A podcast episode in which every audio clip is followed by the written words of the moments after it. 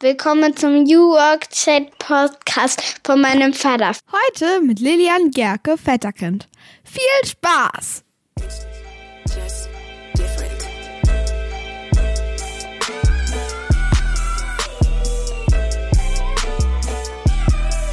Herzlich willkommen zum New Work Chat Podcast, dem Podcast für die neue Arbeitswelt. Von und mit Gabriel Rath.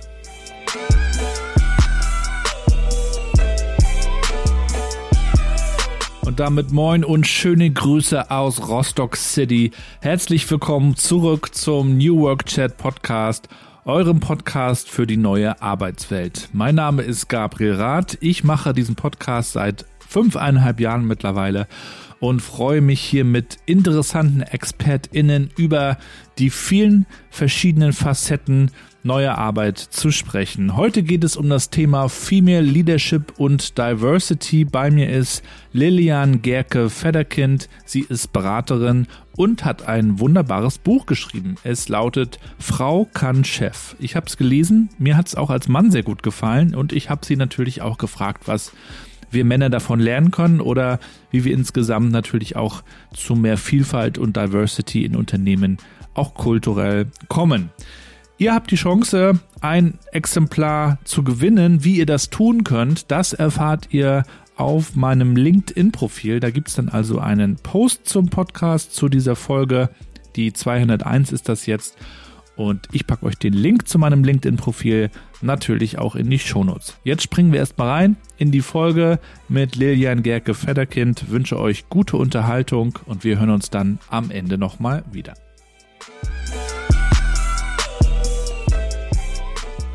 Ja, damit moin und willkommen zu meinem Podcast New Work Chat. Ich freue mich sehr, dass Lilian heute zu Gast ist. Schöne Grüße aus Rostock. Hallo Gabriel, schöne Grüße aus Stuttgart. How are you? Mir geht's gut, danke. Und bei dir? Ja, wie ich dir ja schon gesagt habe, ich habe ja drei Töchter, deswegen äh, ist ja das Thema Female und vielleicht auch sogar Female Leadership zukünftig äh, für mich auch interessant. Und darüber wollen wir heute auch ein bisschen sprechen, auch vor allen Dingen über dein Buch. Aber wir starten mal ganz vorne. Lilian, wie würdest du denn meiner zehnjährigen Tochter Mathilda erklären, was du so tust? Oh, ich glaube, ich würde erklären, dass es in den Führungsetagen, also bei den Chefs in Deutschland, nicht so viele Frauen gibt. Und äh, dass das eigentlich ungerecht ist, weil die Hälfte der deutschen Bevölkerung sind Frauen und die ganz oft bei den wichtigen Entscheidungen in Unternehmen oder auch ja, in der Politik ist es ähnlich, einfach äh, da nicht mitreden können, weil sie ja keine Chefin sind und eigentlich nur Chefs und Chefinnen so ein bisschen die Macht haben, um Entscheidungen zu treffen. Und weil es unfair ist, ähm, müssen wir das ändern oder sollten wir das ändern und dafür bin ich da. Das würde ich ihr vielleicht mal so versuchen zu erklären. Vielleicht würde sie nachfragen, können die nicht oder dürfen die nicht? Können, können sie auf jeden Fall. Dürfen ist die eine Frage und wollen ist der dritte Aspekt. Mhm. Ja, da steigen wir heute mal ein, denn du hast dazu ein Buch geschrieben. Vorher wollen wir dich noch ein bisschen kennenlernen. Du hast ja auch in der Sparkassenwelt gearbeitet, das verbindet uns, aber vorher auch noch ein, zwei weitere Schritte gemacht. Erzähl mal, wie bist du so in, in dein Arbeitsleben gestartet? Hattest du einen Plan oder wie sah das bei dir aus? Ich wollte tatsächlich Chefin werden, ähm, als kleines Mädchen, ähm, als junge Frau schon, weil mein Vater in einem mittelständischen Unternehmen in der Geschäftsführung war. Und der hat immer daheim auch erzählt, ähm, was er so macht den ganzen Tag. Und er war eben Leiter der Einkaufsabteilung. Und er musste eben für dieses mittelständische Unternehmen immer Maschinen und Produktionsteile und was man eben alles so braucht, einkaufen. Und ich fand es immer höchst interessant, dass mein Vater also über so viel Geld verfügen konnte und diese großen Maschinen einkaufen konnte. Und das fand ich sehr ähm, interessant und dachte, ah, Chefin werden ist schon vielleicht cooler, wie an so einer Maschine zu stehen und da irgendwas dran zu produzieren. Da hat man vielleicht jetzt ähm, nicht so viele Möglichkeiten. Deshalb war so meine Idee, ich werde mal Chefin und was macht man dann? Man studiert irgend sowas in Richtung BWL. Habe ich dann auch gemacht. Fachrichtung war Bankwesen, deshalb ich habe bei Banken angefangen äh, zu arbeiten, immer mit der Idee, ich werde da mal Vorstand, bis ich dann da drin war ähm, in diesem System und gemerkt habe, oh je, da wäre ich ja nahezu die erste Frau, die in einer Genossenschaftsbank oder in einer Sparkasse in den Vorstand geht. Ich bin ja jetzt schon äh, Anfang 40, das heißt, es ist schon über 20 Jahre her. Und ähm, das war also, da habe ich die gläserne Decke dann schon sehr schnell gespürt. Muss aber sagen, mein BWL-Studium, meine Diplomarbeit habe ich schon zum Thema Frauen in Führung geschrieben. Und das Interessante war, dass ich damit äh, mit dieser Arbeit, nicht gesamt, aber mit dieser Arbeit äh, Jahrgangsbeste war. Also die Arbeit hat also wirklich eine Eins ähm, notiert, dotiert bekommen. Was ich interessant fand, dass das Thema damals für meine Betreuer und Betreuerinnen ähm, doch so spannend war, dass sie die so gut fanden. Also so ging's los. Was war die Essenz deiner Arbeit? Ich habe schon mit äh, Führungsfrauen gesprochen und auch das Thema, wie ist ähm, Deutschland da aufgestellt und was macht es den Frauen leicht und schwer und was geben sie dann Nachwuchstalenten mit. Also das war auch schon damals Thema hm. bei mir in der Arbeit, ja. Und die Essenz war auch schon, dass Diversity, Vielfalt in den Führungsetagen einfach sehr wichtig ist, ähm, um diese verschiedenen Blickwinkel zu haben und auch ähm, die Menschen, die es in Deutschland auch betrifft, an den Entscheidungstischen zu sitzen zu haben. In den Banken ja auch. Wir hatten ja auch weibliche Kundschaft, sehr viel sogar. Ja. Aber ähm, das, die wurde halt in der Management-Ebene eben nicht mit, mit abgedeckt. Reden wir doch mal über diese gläserne Decke, die du gerade beschrieben hast. In welchen Momenten hast du die erlebt und wie hat sich das geäußert? Und überhaupt, wie erlebst du es äh, in der Praxis? Du bist ja mittlerweile beratend auch tätig. Das heißt, äh, die, die gibt es ja nach wie vor. Vielleicht hat die sich auch verlagert. Mhm. Die gläserne Decke habe ich in meiner Karriere, glaube ich, mehrfach erlebt. Manchmal war, bin ich mir nicht so sicher, ob ich ein wenig ähm, selbst, ich will nicht sagen, dran schuld bin, aber wenn wir über das Thema, wie sichtbar sind Frauen eigentlich, wenn es um die eigene Karriere geht, reden wollen, dann habe ich zu Anfang, ich würde mal sagen, in den ersten fünf bis zehn Jahren meiner Karriere vergessen, über meine Erfolge zu sprechen. Also ich habe sehr, ich war sehr erfolgreich, ähm, ich war im Finanzvertrieb, das konnte man natürlich sehr gut in Ziele übertragen und dann auch messen. Ich habe meistens im September eben schon meine Jahresziele voll gehabt, war aber nicht so gut darin, das auch zu kommunizieren. Ich dachte immer, man sieht es ja, wie engagiert, wie fleißig ähm, und, und unternehmerisch denkend ich bin, aber offensichtlich hat man das nicht so gesehen, denn meine männlichen Kollegen wurden sehr oft befördert, obwohl die zahlentechnisch und ich würde auch so sagen menschlich gereift jetzt nicht unbedingt ähm, stark vor mir waren, ja, sondern wir waren da immer sehr auf einer Ebene, mein Empfinden. Aber ich wurde nicht befördert. Und dann habe ich mir mal angeschaut, was haben die gemacht, was ich nicht gemacht habe. Die haben eben regelmäßig mit dem Chef, Chefin hatten wir keine, ähm, mal einen Kaffee getrunken. Die haben mal so bei Sommerfesten fallen lassen, was für einen Großkunden sie wieder an Land gezogen haben und so weiter. Also immer so erzählt, was bei ihnen gerade läuft, was sie wieder Gutes für das Unternehmen ähm, erwirkt haben. Und ich habe das nicht gemacht. Und irgendwann kam das mir mal in den Sinn, vielleicht solltest du das auch mal tun dich da auch wirklich deiner Arbeit auch eine Stimme zu geben und meiner Arbeit wirklich auch mal Wert beizumessen, indem ich auch positiv und wertschätzend über meine Arbeit rede. Ähm, und dann wurde es besser. Dann habe ich tatsächlich auch andere Kunden bekommen, größere Projekte ähm, und dann eben die ein, die ein oder andere Projektführung. Und das ist zum Beispiel ein Thema, da weiß ich jetzt nicht, inwieweit ich mir manche Dinge selber verwehrt habe, dadurch, dass ich eben nicht selbstbewusst genug aufgetreten bin, um das auch zu transportieren, was ich hier eigentlich den lieben langen Tag für das, für die Bank äh, so leiste. Ist das denn deine Beobachtung auch, dass das vielen anderen Frauen auch so geht? Also, dass man ja. nicht genug klappert, würde man sagen?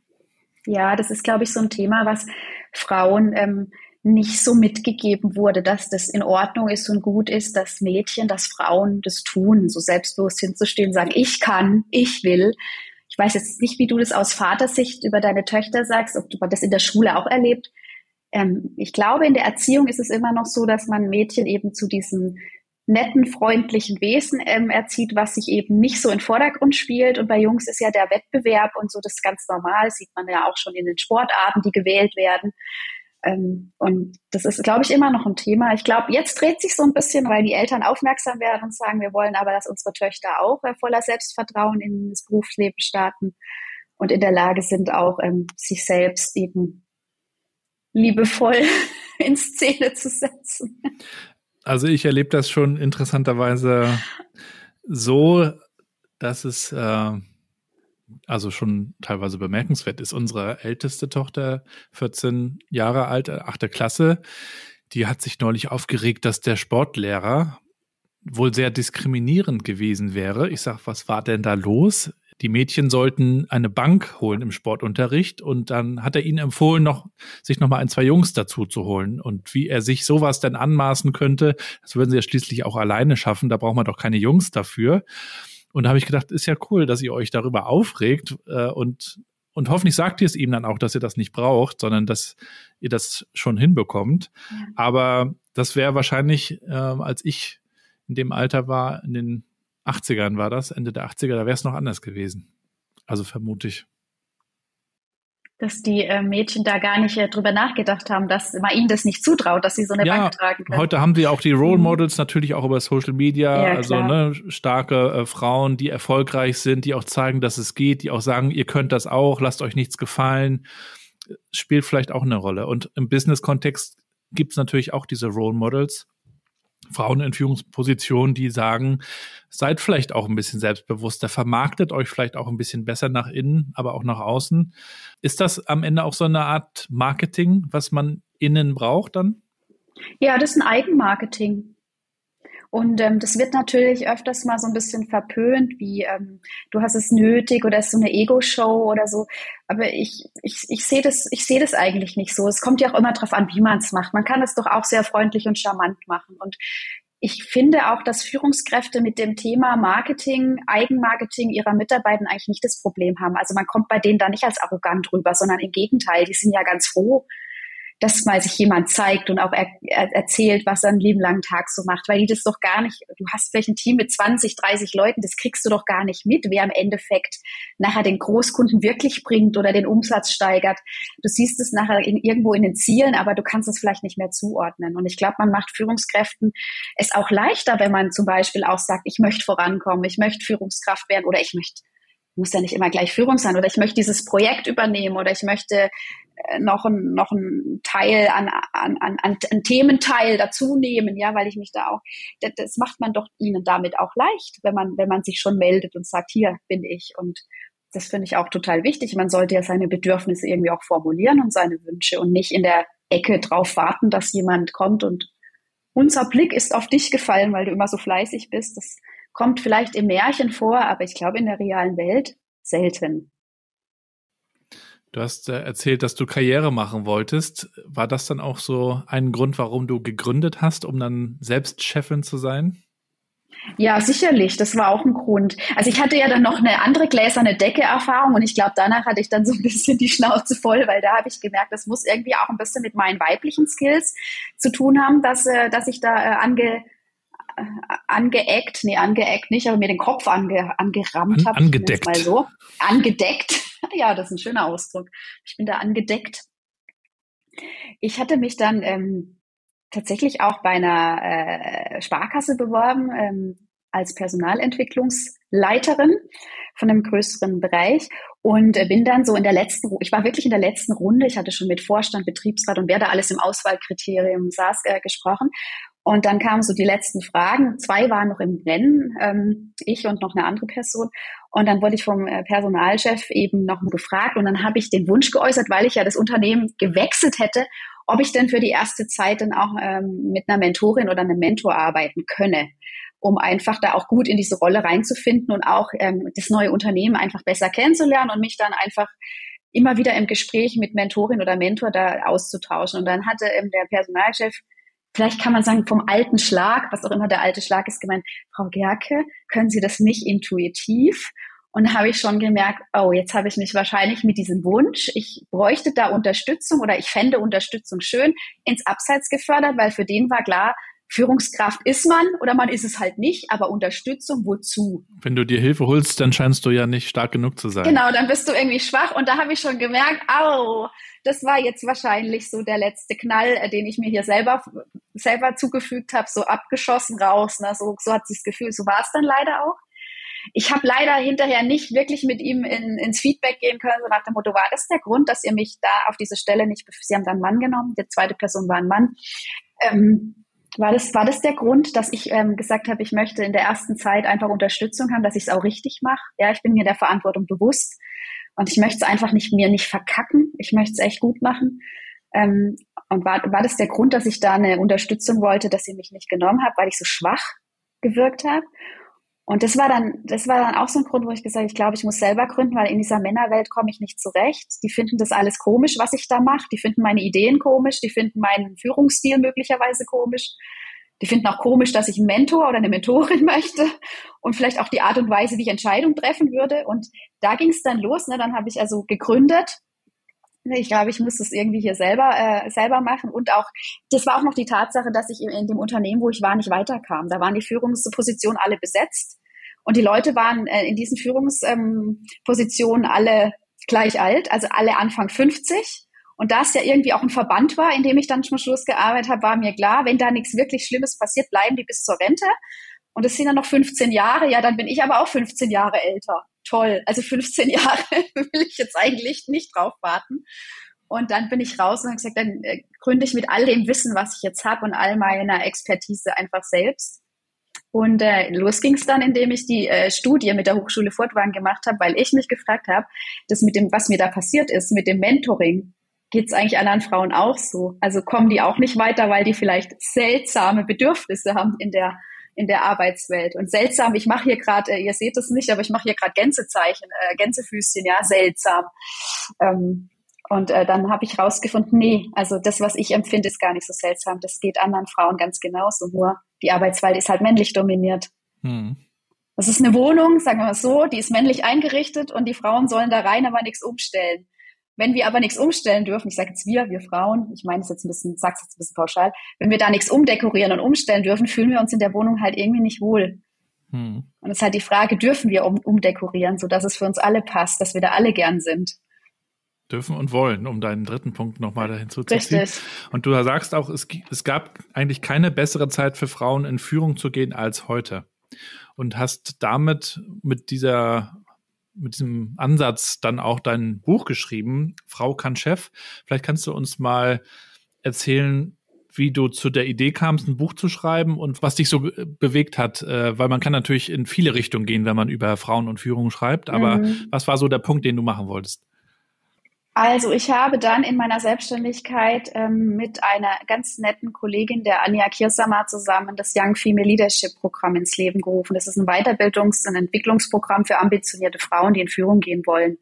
Ein Online-Programm, ähm, aber mit Live-Sessions, wo wir wirklich an den Themen auch arbeiten, geht immer über zwei Monate und habe dann äh, festgestellt, dass diese Module, die wir da anbieten, eigentlich schon wie Kapitel sind.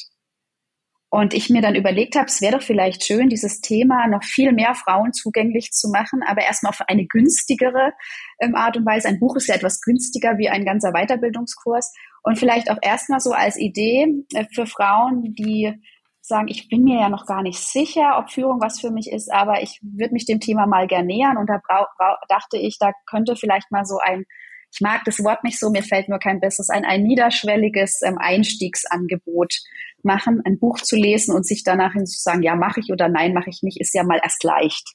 Da musst du jetzt ja nicht erstmal durch ein ganzes Programm durch, um hinterher ähm, mit weniger Geld, aber immer noch nicht klüger, ähm, immer noch nicht zu wissen. Ja, und deshalb dachte ich, naja, diese Module könnten ja Kapitel werden. Dann habe ich aber überlegt, hm, wieso eigentlich ein Buch? Klar, ein Buch ist immer für eine gewisse Expertise gut. Erstens mal werde ich schlauer, weil ich mich natürlich analytisch an dieses Thema auch ransetze und da reingrabe. Danach bist du ja selber, also vielleicht schreibst du ja auch mal ein Buch, aber du wirst dann merken, dein Erkenntniszugewinn und dein Wissenszugewinn ist immens. Also ja. der, der erste schlaue Mensch nach so einem Buch bist erstmal du, der, der oder die es geschrieben hat.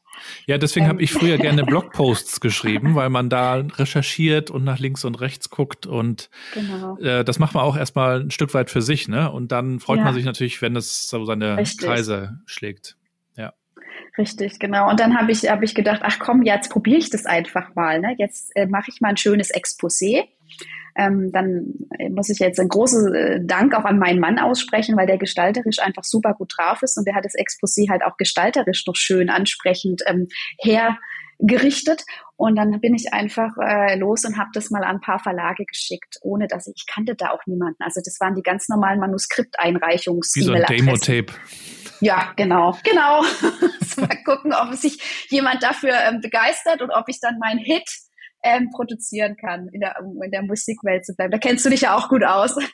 Wie hast du es gemacht? Also papierhaft oder als PDF einfach hingeschickt? Ja, genau. Also ich habe ich habe quasi geguckt, ich habe auf den Verlagsseiten geguckt, ähm, Gibt es da irgendeinen so Leitfaden, wie man ein Buchexposé schreibt? Habe ich dann auch beim Gabal Verlag tatsächlich gefunden. Die haben sehr detaillierte Fragen. Da machst du dann auch wirklich so Marktforschung. Ne? Also wer mhm. könnte denn mein Buch lesen? Wie viele Leute wären das ungefähr? Da musst du wirklich mal hinhocken und mal runterrechnen. Habe mhm. ich auch geguckt, wie viele Frauen gibt es in Deutschland in Summe?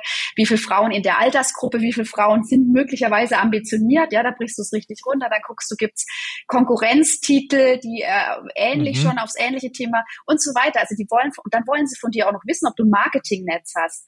Und als Tipp, wenn du in Social Media völlig unbekannt bist, dann hast Schreib du nicht mehr so gut Nein, nein. Die finden das super klasse, wenn du irgendwo eine anständige äh, Follower-Gemeinde äh, vorweisen kannst. Ja, da hatte ich gerade so Glück, also ich bin ja noch am groß größer werden, ähm, dass, dass sie mir das zugetraut haben, dass ich auch eigenvermarktungstechnisch unterwegs sein kann. Ja, aber wenn du so gar nicht bekannt bist, auch wieder, wenn du unsichtbar bist, dann hast du sogar auch beim Verlag fast kein, äh, kein, kein Fuß mehr in der Tür. Die Erfahrung habe ich dann auch gemacht. Genau, und dann habe ich dieses Exposé geschrieben, schön gestaltet und dann einfach als PDF umgewandelt und mit einer netten Mail an diese Infoadressen in den Verlag geschrieben. Und tatsächlich war es dann der Gabal Verlag, von dem ich ja diese tolle Checkliste ähm, runtergeladen hatte, die sich eine Woche später gemeldet haben und gesagt haben, das Thema finden wir gut. Ja, cool.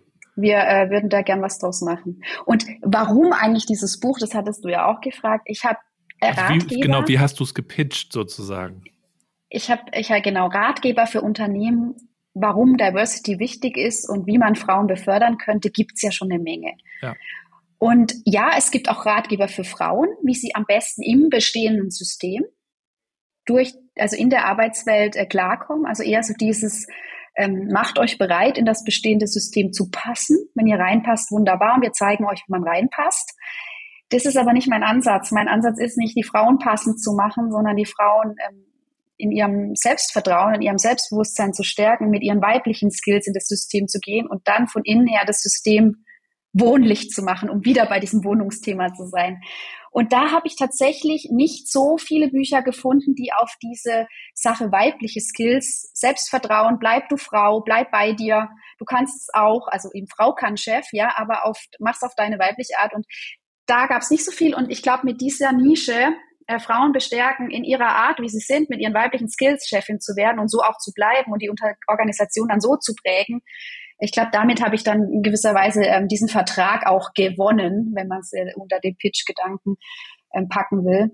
Und ähm, ja, und so sind wir auch ran. Also das Buch sieht ja auch schon von außen gar nicht wie so ein klassischer Leadership-Ratgeber aus. Es ist nicht blau mit Gold oder blau mit Silber, was ja immer so ja. Leadership, äh, Executive Leadership Handbücher sind ja immer blau mit Silber, weil das ja so vertrauenswürdig ist. Das ist noch schon so Management-Lektüre mäßig nach wie vor. Ja, und ne? das Buch sieht halt so gar nicht Management-Lektüre-mäßig aus. Sieht eigentlich von rein optisch, außer dass noch ein Bild fehlt, eher aus wie ein Roman oder so, ja. Das ja. soll aber jetzt auch nicht wieder in diese Softie-Ecke abgedriftet werden, aber der Verlag, äh, wir haben da wirklich lang drüber gesprochen, was ich großartig fand. Erstens mal haben sie meinen Titelvorschlag übernommen, der ist von mir. Und ähm, sie haben auch die Farben übernommen, die das Young Female Leadership Programm schon hat. Also, dass es da so eine Wiedererkennung gibt. Äh, also dieses Pink und Rosa und Grau in Summe. Und das hat mir eigentlich, also es ist ja eher so Neon-Pink, das hat mir eigentlich echt gut gefallen, dass das auch so eine Arbeit auf äh, Augenhöhe war. Und du machst auch in dem Buch nochmal diesen Unterschied klar zwischen Management und Leadership. Gibt es ja auch mhm. immer diese interessanten Infografiken, die manchmal gepostet werden. Management auf der linken Seite, Leadership auf der rechten Seite. Von John Picotta, ja. Genau. Und äh, also wir brauchen dann offensichtlich einmal diesen Switch vom Management zum Leadership und andererseits geht es aber auch darum, die Frauen zu ermächtigen und zu empowern, äh, da reinzugehen, äh, selbstbewusst. Äh, die Lunia mhm. Hara hat ja das Vorwort geschrieben. Ja, genau. Sie war ja auch schon hier im Podcast, ist ja auch eine, ja, eine ganz tolle geil. Frau und wahrscheinlich auch für viele ein Vorbild, weil auch sie vor, vorwärts geht und, und darüber spricht vor allen Dingen, was ich auch sehr, sehr wichtig finde.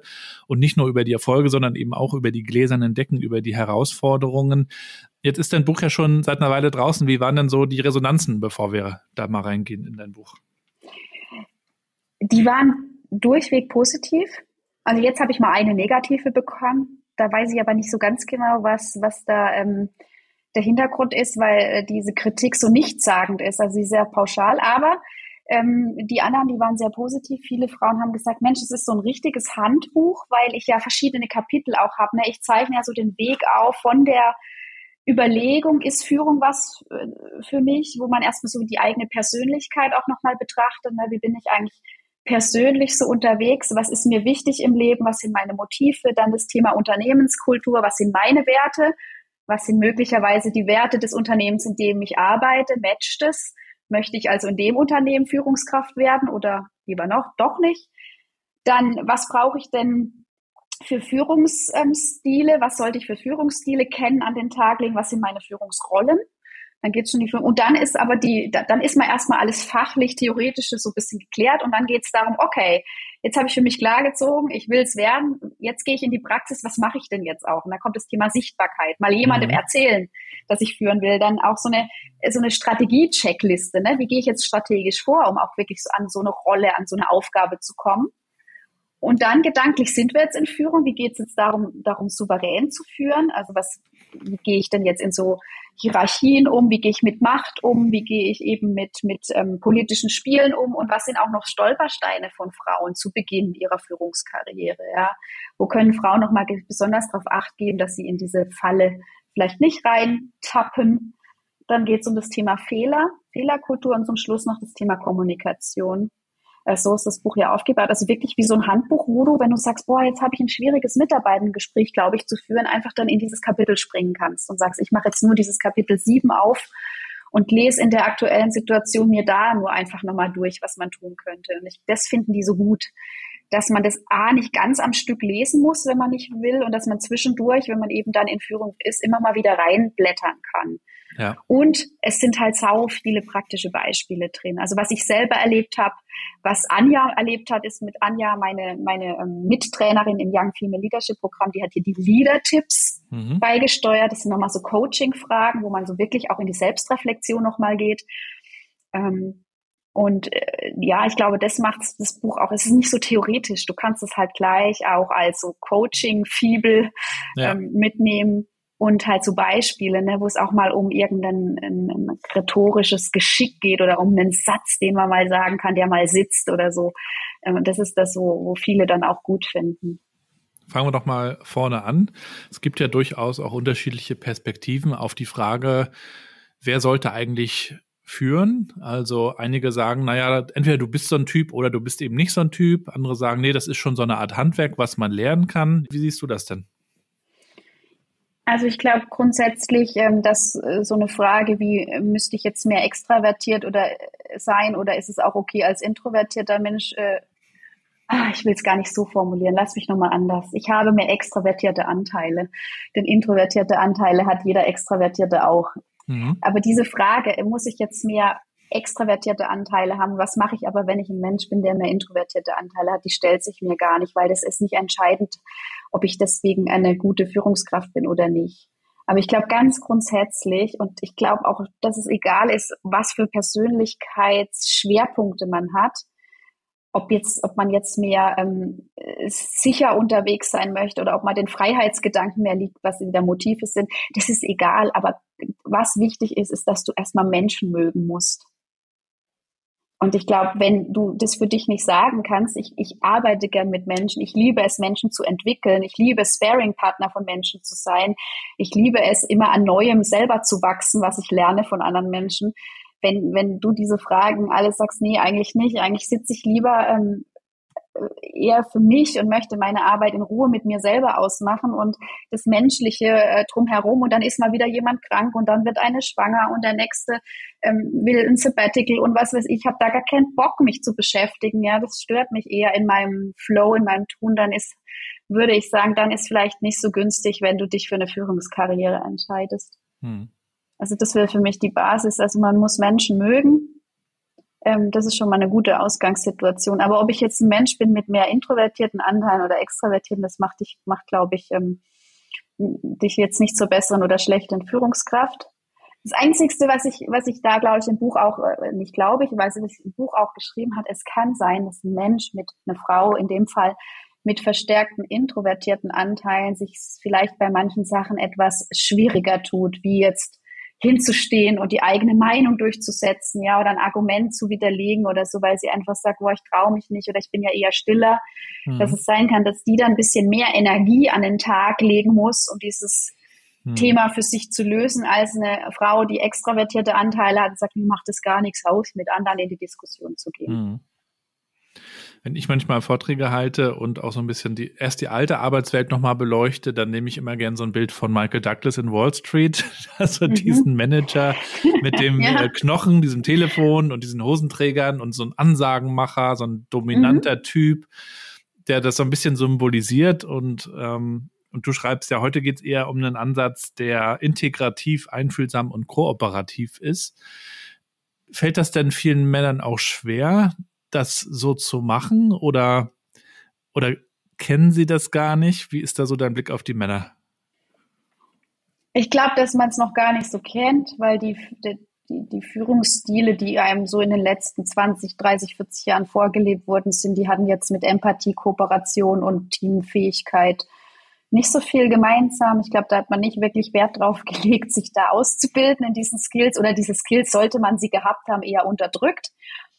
Ähm, das ist eher, ich glaube, eher ein Ding von nicht wissen, nicht kennen, würde aber nicht behaupten, dass Männer sowas nicht können. Von der Sozialisation her wage ich mal zu behaupten, dass Frauen das grundsätzlich etwas eher mitbringen diese Skills, Empathie und weil man ja auch Mädchen zu groß sieht, ne, guck doch nach den anderen, schau, ob allen gut geht und so setz, versetz dich doch mal in andere rein. Es sind solche Mechanismen oder Erziehungsmechanismen, die man Mädchen eher mitgibt. Ähm, deshalb und, und Frauen ja auch in die sozialen Kontakte einfach, ja, oder Frauen pflegen soziale Kontakte intensiver und wissen halt öfters, an welchen Stellschrauben man drehen muss, damit äh, soziale Kontakte auch irgendwie erfüllend sind, ja, und dass, ja. dass alle was davon haben und alle integriert sind und irgendwie, ja, und das bringen sie halt in die Arbeitswelt mit rein. Das heißt aber per se nicht, dass Männer das nicht können. Es gibt super viele Männer, die die Achtung, ich sage sogenannte femininen Eigenschaften, nur dass man sich besser vorstellen kann. Ich hoffe, wir kommen da irgendwann mal weg von diesen femininen und maskulinen Eigenschaften. Aber zum Erklären hilft es oft, wenn man sich unter femininen Eigenschaften was vorstellen kann und unter maskulinen halt auch. Es gibt aber sehr viele Männer, die eben auch feminine Eigenschaften mitbringen. Und dann umgekehrt gibt es natürlich auch viele Frauen, die maskuline Eigenschaften an den Tag legen. Ähm, ja, und alle Männer, die eben diesen Zugang haben, auch zu ihren Gefühlen, fühlen und zu, zu diesen femininen Eigenschaften, die werden wahrscheinlich in Zukunft auch ähm, richtig gute Führungskräfte sein, denn die Managementaufgaben überladen halt immer mehr der KI und Digitalisierungstools.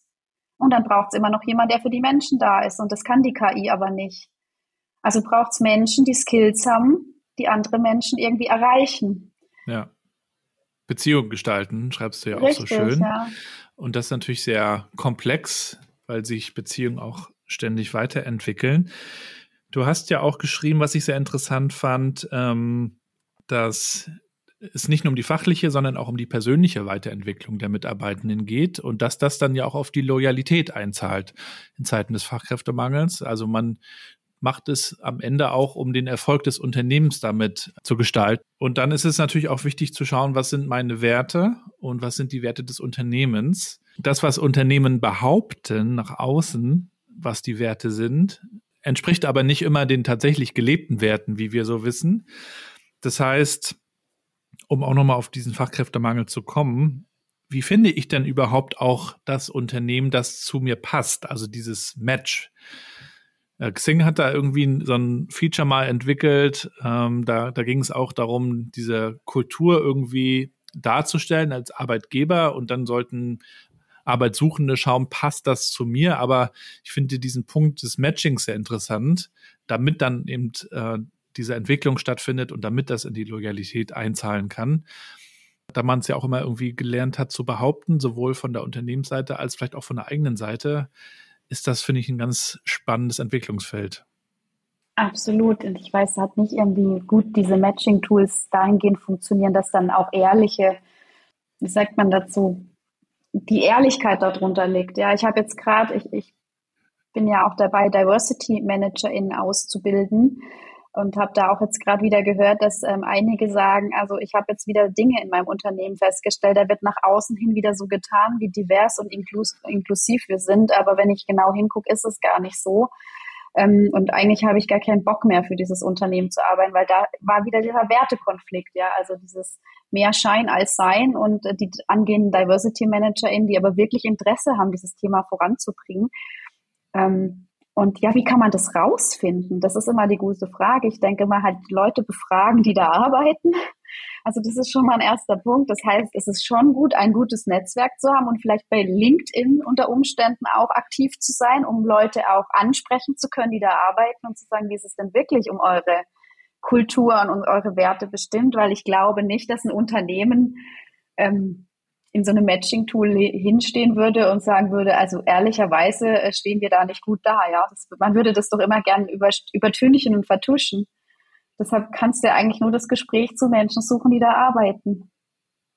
Und jetzt sind wir natürlich auch gerade in diesem hybriden Setting, sage ich mal, in dem viele Führungskräfte sich auch fragen, wie, wie die Kultur, also die Zusammenarbeit zukünftig aussehen sollte. Ähm, lassen wir die Leute das selbst entscheiden, wo sie zum Beispiel arbeiten? Das kann dann dazu führen, dass die Leute auch nicht mehr kommen ins Büro, wo man sich begegnet.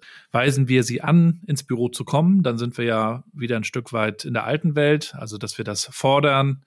Also was kannst du da Führungskräften empfehlen? Wie gestaltet man das heutzutage? Das ist ja gar nicht so einfach.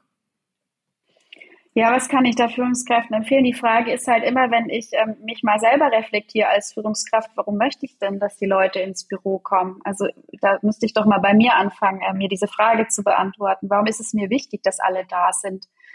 Ähm, ist es einfach, weil es für mich bequemer ist, die Wege kürzer sind, weil ähm, Remote führen einfach vielleicht eine Umstellung ist und anstrengender? Das ist ja anstrengender, vielleicht auf den ersten Blick. In zwei Jahren sieht man es vielleicht dann anders, weil man dann hat man ja die Transformation vollzogen, aber bis eine Routine sich einprägt, wie lange braucht man? 22 Mal, 28 Mal? Ich habe es vergessen, weißt du es noch? Wie oft muss man Gewohnheit? etwas tun, damit es ähm, oh, ja sowas in der Richtung, ja. Irgendwas, ne? Also irgendwas unter 30 Mal, aber schon ganz schön viel.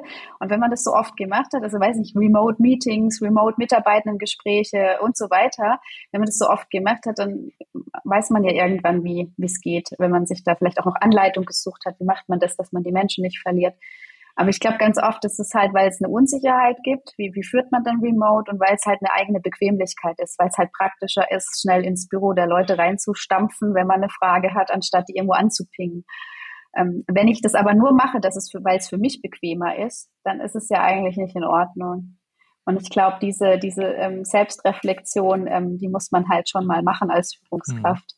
Kann ja nicht nur von, von mir ausgehen. Und dann ist halt die Frage, wenn wir über diesen Servant Leadership Ansatz sprechen, ja, also ich diene dem Team oder ich bin die Dienstleisterin, der Dienstleister meines Teams, dann ist es, ist es eben nicht Servant Leadership, wenn ich alle ins Büro beorder, sondern das ist umgedreht. Das, das Team hat mir zu dienen, weil es für mich praktischer ist, wenn ich halt zu jedem schnell mal an den Tisch schlappen kann, ja. ja.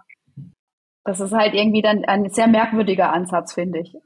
Aber da gibt es natürlich auch unterschiedliche Vorstellungen, auch in Unternehmen, also wie man eben Führung lebt, auch dieser Ansatz Servant Leadership.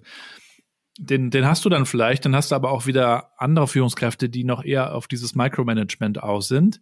Was hat man denn da für eine Chance, wenn man dann eher den Servant-Ansatz äh, fährt? Wie kann man das äh, intern, ich will nicht sagen, hinbekommen, aber man kann natürlich dafür werben und auch die Leute, also die anderen, die für das Micromanagement stehen, dazu einladen, sich mal zu reflektieren. Aber in der Regel sind die ja auch dann wiederum in ihren Gewohnheiten so drin. Das heißt, wie, mhm.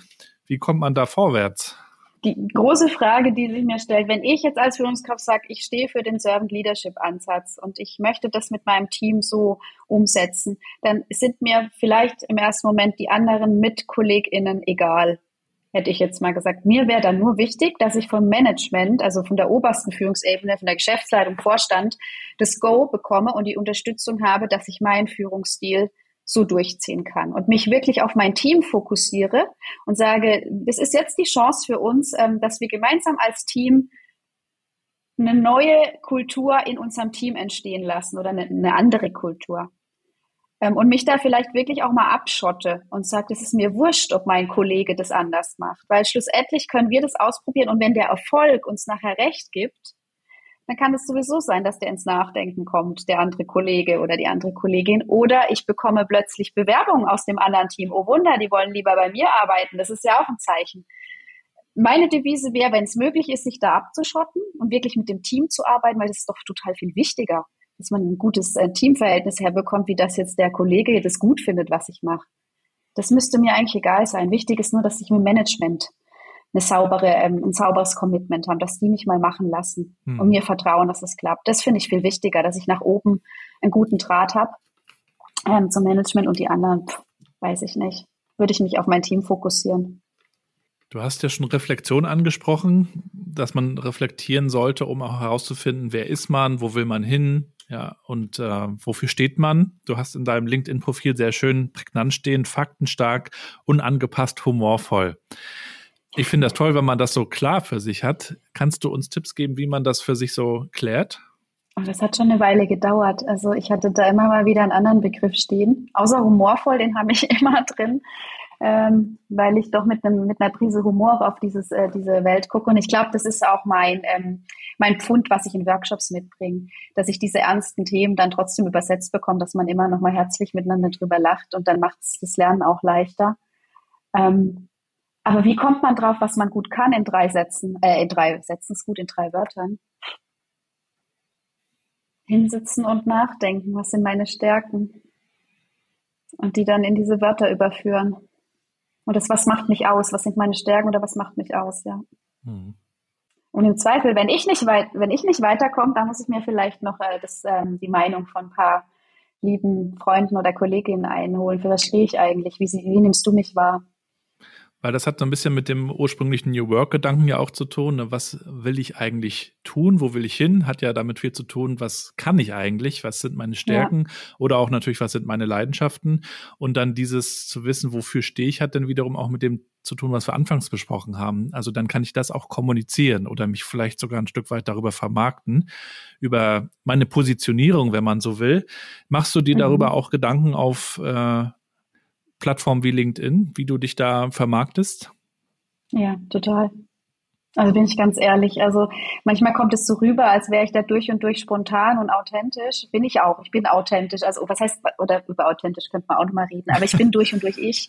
Aber ich, ähm, ich, äh, ich überlege mir sehr gut, was ich von mir zeige und was ich auch nicht von mir zeigen will. Also es, ich, ich weiß immer noch, wie die, wie die KundInnenwelt tickt und was äh, vielleicht in manchen Kontexten gut ankommt und was nicht. Auch wenn ich vielleicht manchmal gern freier über Dinge reden würde, weiß ich, wie, wie das, dass ich gerne Unterstützung gehabt hätte ne, bei dieser Übernahme der Führungsaufgabe, wo ich dann gemerkt habe, wenn du jetzt gleich frei herausplatzt, du hättest gerne eine Mentorin oder einen Mentor, dann kommt es nicht gut an. Es ist zwar blöd, weil ich in dem Moment echt authentisch und echt bei mir bin, ja. aber mein Gegenüber empfindet es als Schwäche und ich überlege mir schon, ob ich in einem Corporate-Kontext manche Dinge von mir gebe oder ob das bei meinen Kundinnen so ankommt wie, die hat keine Ahnung, die hat es doch gar nicht drauf, wieso, äh, wieso redet die ständig über ihre äh, Failures, ihre, ihre Fuck-Ups, ja. ja. Ähm, und da bin ich dann schon ein bisschen überlegt und, und denke, schlussendlich will ich von meinem Business auch leben können, aber ich kann mich halt auch ins Ausschießen. Und da überlege ich mir immer,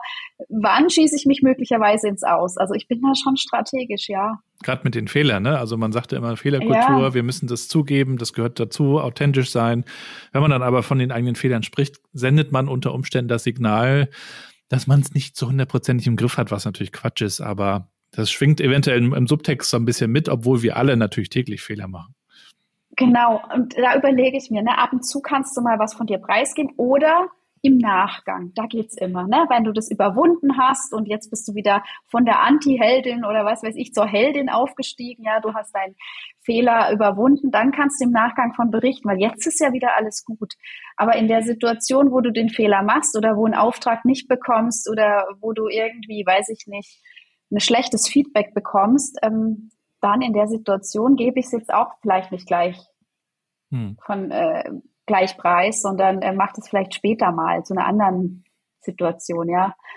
Wenn der Humor dann wieder da ist, wenn du wieder drüber lachen kannst, dass du es verkackt hast und selber wieder mit dir klar bist, dann, dann mache ich es. Aber in, in dem Moment, wo ich mich auch vielleicht selber schlecht fühle, weiß ich nicht. Dann, ich bin da nicht so der Typ, wo ich sage, das muss ich jetzt mit allen teilen. Hm. Ich habe mein Netzwerk, mein Freundeskreis, ähm, meine, meine, meine Gruppe an Menschen, da kann ich es machen, aber so ganz in der breiten Öffentlichkeit bin ich jetzt noch nicht so. Da fühle ich mich, das ist für mich kein Safe Space, ja, und ja. da fühle ich mich zu oft noch angreifbar. Ich glaube auch, man muss nicht alles mit jedem teilen. Ne? Also man sollte sich vielleicht sogar ganz genau überlegen, mit wem man was teilt und dementsprechend auch welche Schwächen und welche Fehler. Also man kann sich ja so ein bisschen auch anschauen, wie die Reaktionen darauf sein werden, so wie man es bei einigen LinkedIn-Themen oder Posts auch schon vermuten kann, was dann passiert. Ich brauche nur über Gendern schreiben mit einer starken Meinung und schon weiß ich, dass ich also vielleicht nicht 50 Prozent, aber einen ganzen Anteil habe, der dagegen ist. Aber Genau. Kommen wir nochmal zurück zu dir, äh, zu dem, was du vielleicht auch vorhast. Du hast jetzt das Buch geschrieben, bist selbstständig unterwegs. Was kommt als nächstes? Ja, das ist eine gute Frage. Ne? Ich habe vor zwei Jahren die Studie ähm, mit der Hochschule Furtwangen zum Thema Frauen wollen führen, aber unter anderen Vorzeichen rausgebracht. Dieses Jahr das Buch. Was kommt als nächstes? Ich glaube, ähm, als nächstes geht es da weiter in dem Thema, das zu vertiefen. Also noch mehr Frauen dazu ähm, zu öffnen, wirklich auch Ja zu einer Führungsaufgabe zu sagen, also aus dem Wissen heraus, dass sie es können und dass jetzt auch noch das Wollen dazu kommt. Ich bin der Meinung, dass wir Systeme ähm, nur verändert bekommen, wenn wir reingehen und sie von innen verändern, weil Systeme sich einfach nicht freiwillig verändern. Das ist so ein bisschen mittlerweile mein Blick drauf. Ich schaue da immer auch damals, ähm, 1918 hatten wir, glaube ich, das Frauenwahlrecht in Deutschland wurde das eingeführt. Wer hat sich das erkämpft? Die Frauen selber. Ähm, also die, die es immer brauchen und einfordern, ähm, die müssen es wahrscheinlich durchkämpfen. Es ist so, leider. Aber ist auch nicht nur in Deutschland feststellbar, in vielen anderen Ländern und Kontexten auch. Also wir brauchen noch mehr Frauen, die auch wirklich sagen, wir gehen da jetzt ähm, ran und wir wollen es, äh, diese Wohnung für uns auch äh, wohnlich mit einrichten. Und ähm, gleichzeitig braucht es aber immer noch die Menschen, die auch mit dem Management diskutieren. Und da sehe ich mich auch. Ich sehe mich in der Doppelfunktion.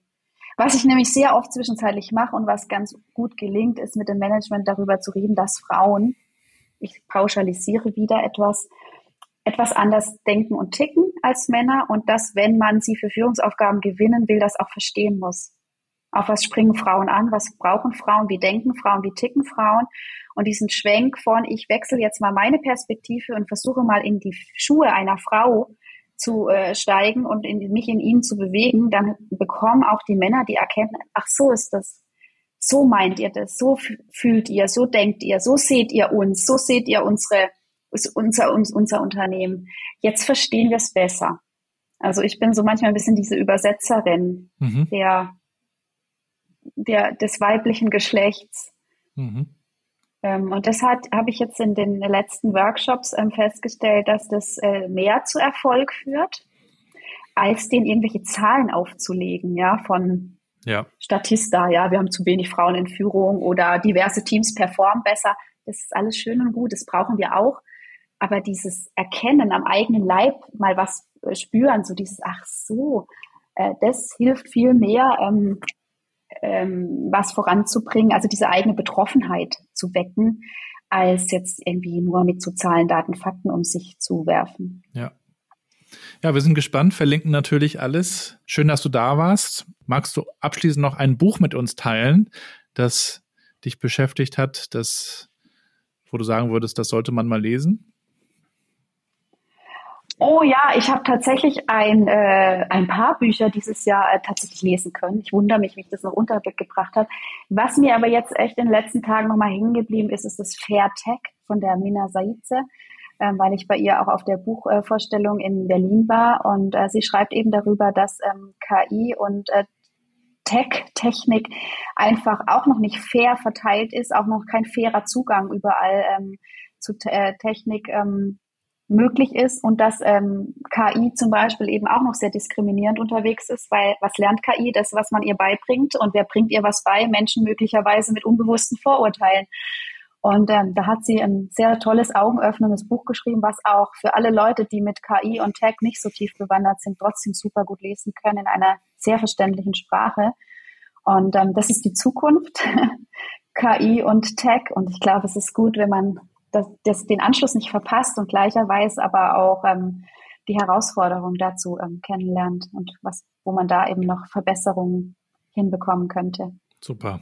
Vielen Dank für den Buchtipp. Dir weiterhin alles, alles Gute. Bleib gesund. Viel Erfolg und hoffentlich bis bald. Ja, danke schön. Bis bald. Mach's gut. Ciao. Ciao.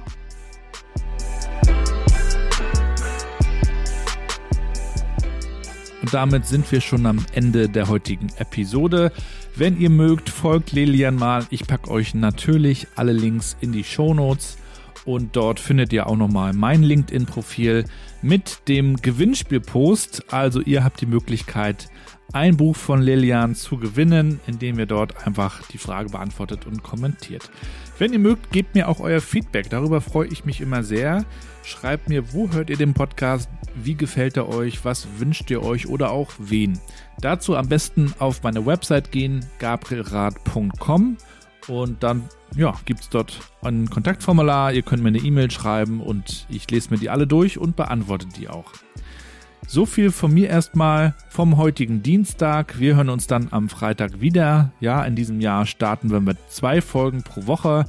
Ich habe also die letzten Wochen gut genutzt und viele Gespräche geführt. Könnt ihr euch schon mal drauf freuen. Ich war auch unterwegs, habe also einiges remote gemacht und anderes tatsächlich auch in den Büros, was immer ganz schön ist, wenn man wirklich mal die Kultur kennenlernen will und da so ein bisschen eintauchen will. Bis dahin erstmal euch alles Gute, bleibt gesund und bleibt connected.